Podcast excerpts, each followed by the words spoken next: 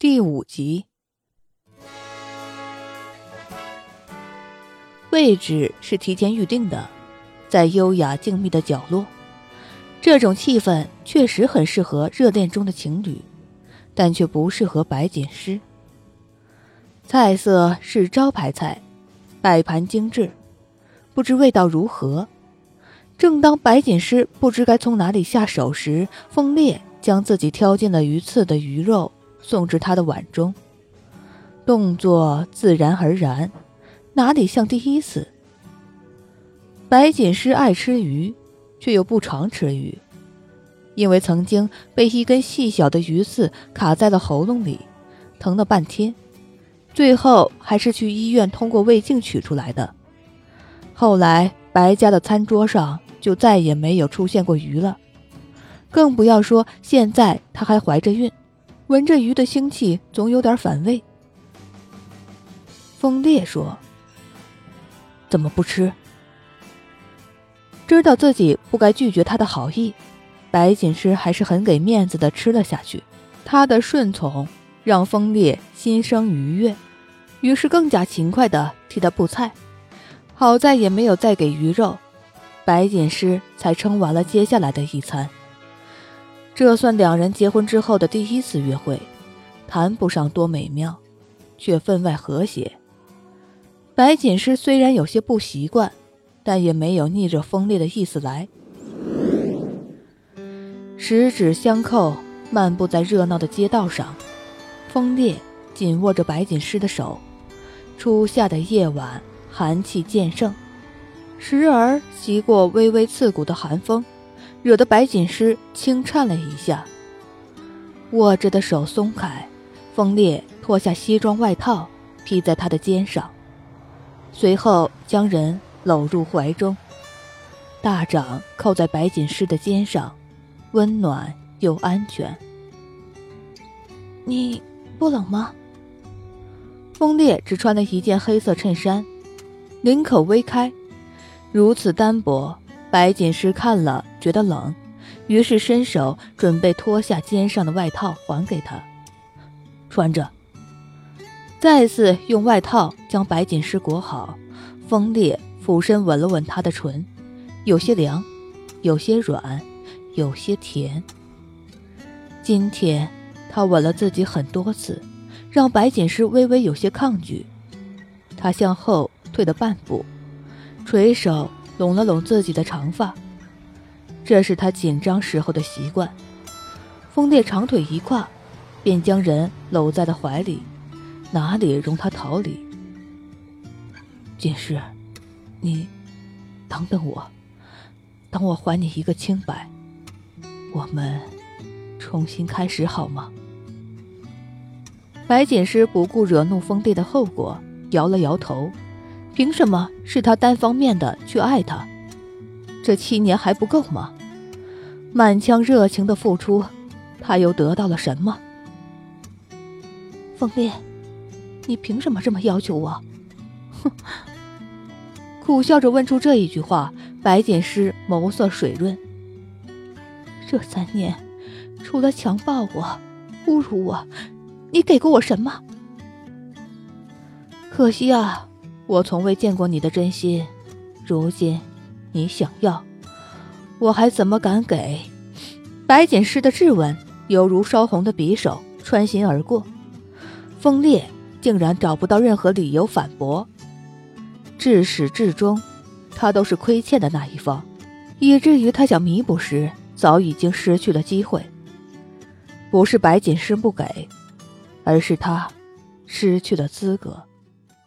在白锦诗明确拒绝风烈后，两人的关系似乎突破了冰点。一连几天，风烈都没有回来吃晚饭，一切仿佛又回到了从前，以夫妻的名义。各不相干的生活着，但是又有什么事情似乎变化了？一连几天，白锦诗都不曾见到风烈带林墨琪回来，他的生物钟突然变得极具规律，从前日夜颠倒的生活不复存在。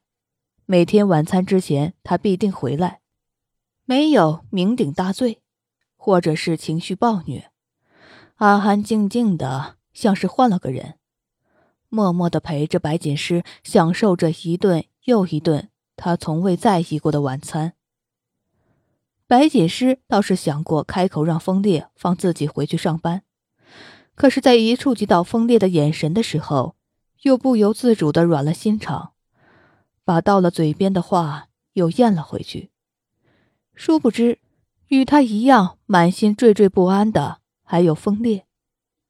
他已经隐隐约约察觉到了自己的过错，可是又不知道如何开口，只能变回了当时躲在一旁偷看的少年，徒劳的用尽一切办法想让白锦诗接受自己。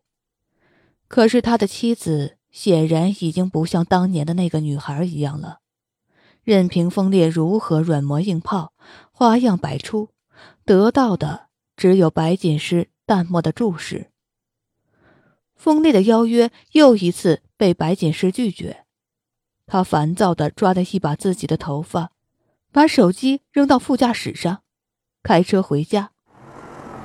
汽车刚出停车场，就有一道人影疾步挡在了面前，拦住去路。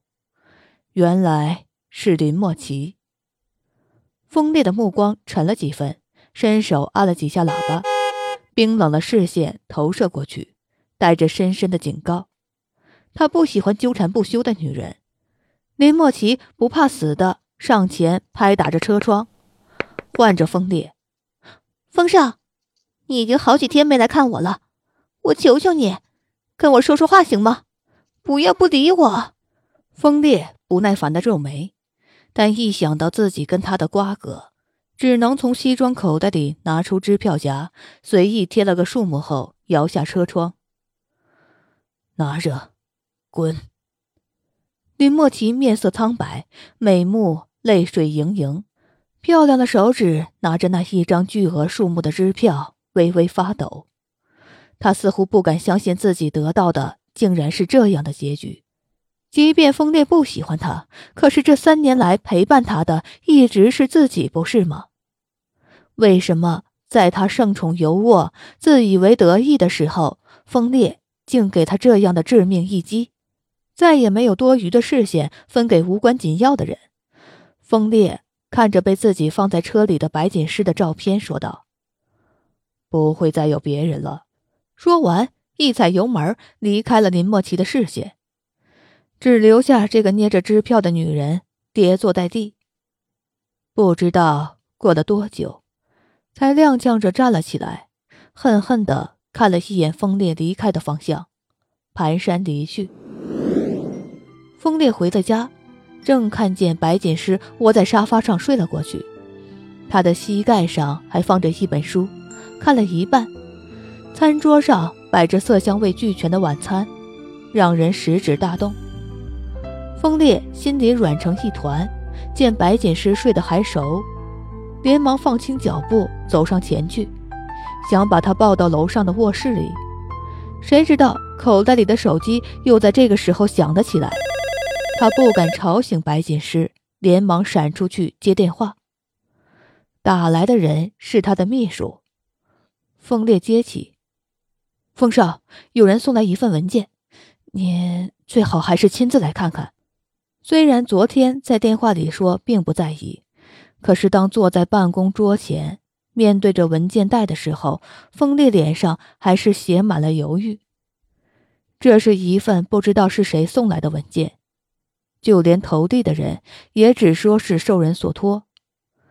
他犹豫了片刻后，还是打开了文件袋，食指和中指拨开袋口，从里面拿出几张照片。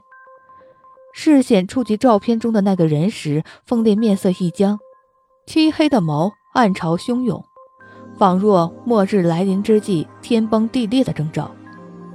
第一张是在海城，风凛和白锦诗一同出现在机场，女孩手机捧着一束粉玫瑰，露出甜美的笑容。第二章，两人一同从酒店出来，穿着同样休闲轻松的衣服。相伴而行。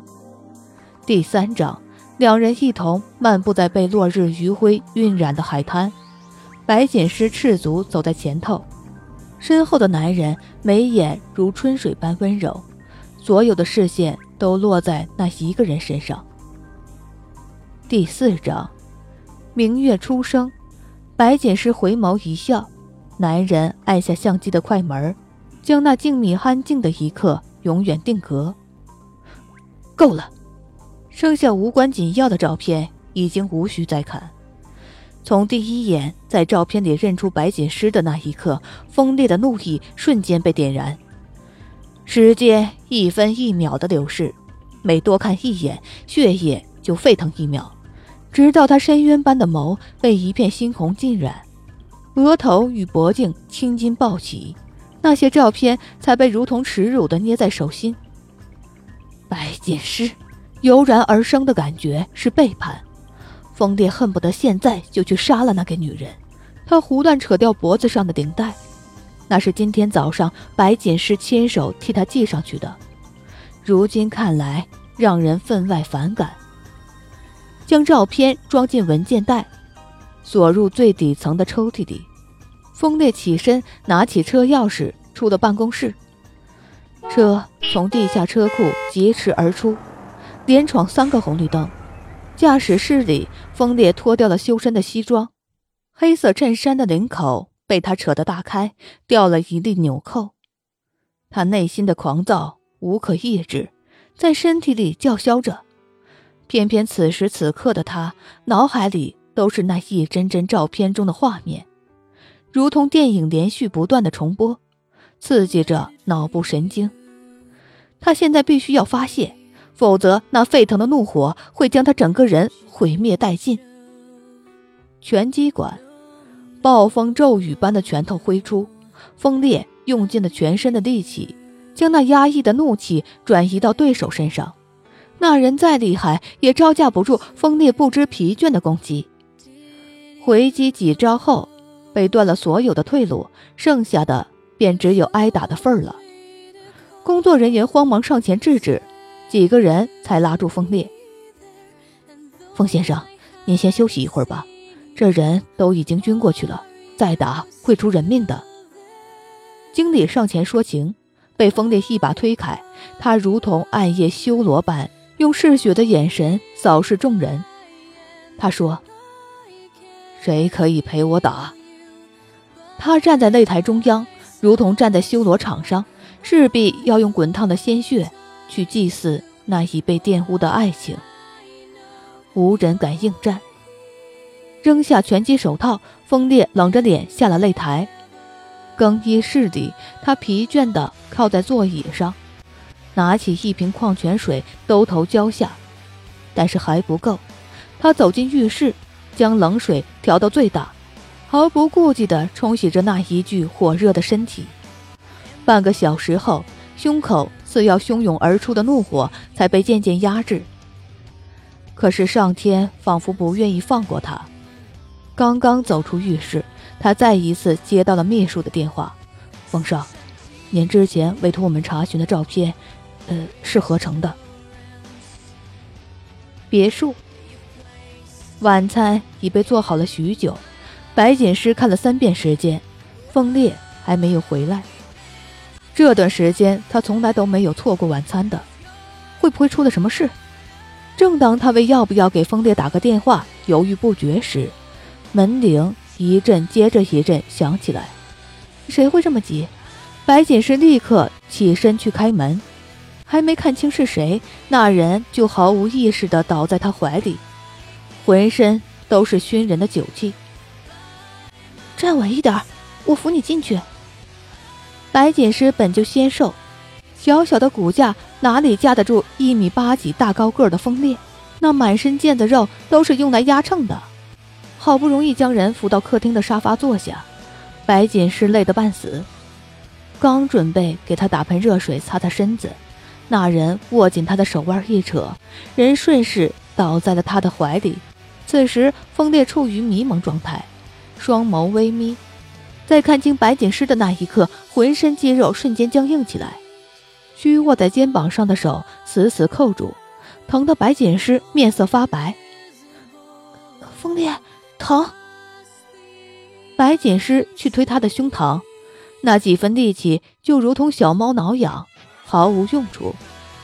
白锦诗不知道他发什么酒疯，回来一句话没有，就开始欺负他。风烈，放开我，不许碰我！白锦诗就像溺水的囚徒，抓不住一颗救命的稻草，从挣扎到认命，也不过是片刻功夫。头脑中瞬间清明，昨日才许下的诺言，此时竟然显得特别荒唐和无知。他怎么能相信风烈呢？相信他会给予自己尊重？他甚至重燃了心中早已泯灭的灯火，以为找到了曙光。可是不过是转眼刹那的时间，什么温存都成了谎言。他不该相信他的。白锦诗浑身力气似乎都被抽干了，即便身后的动作再激烈，他也毫无反应。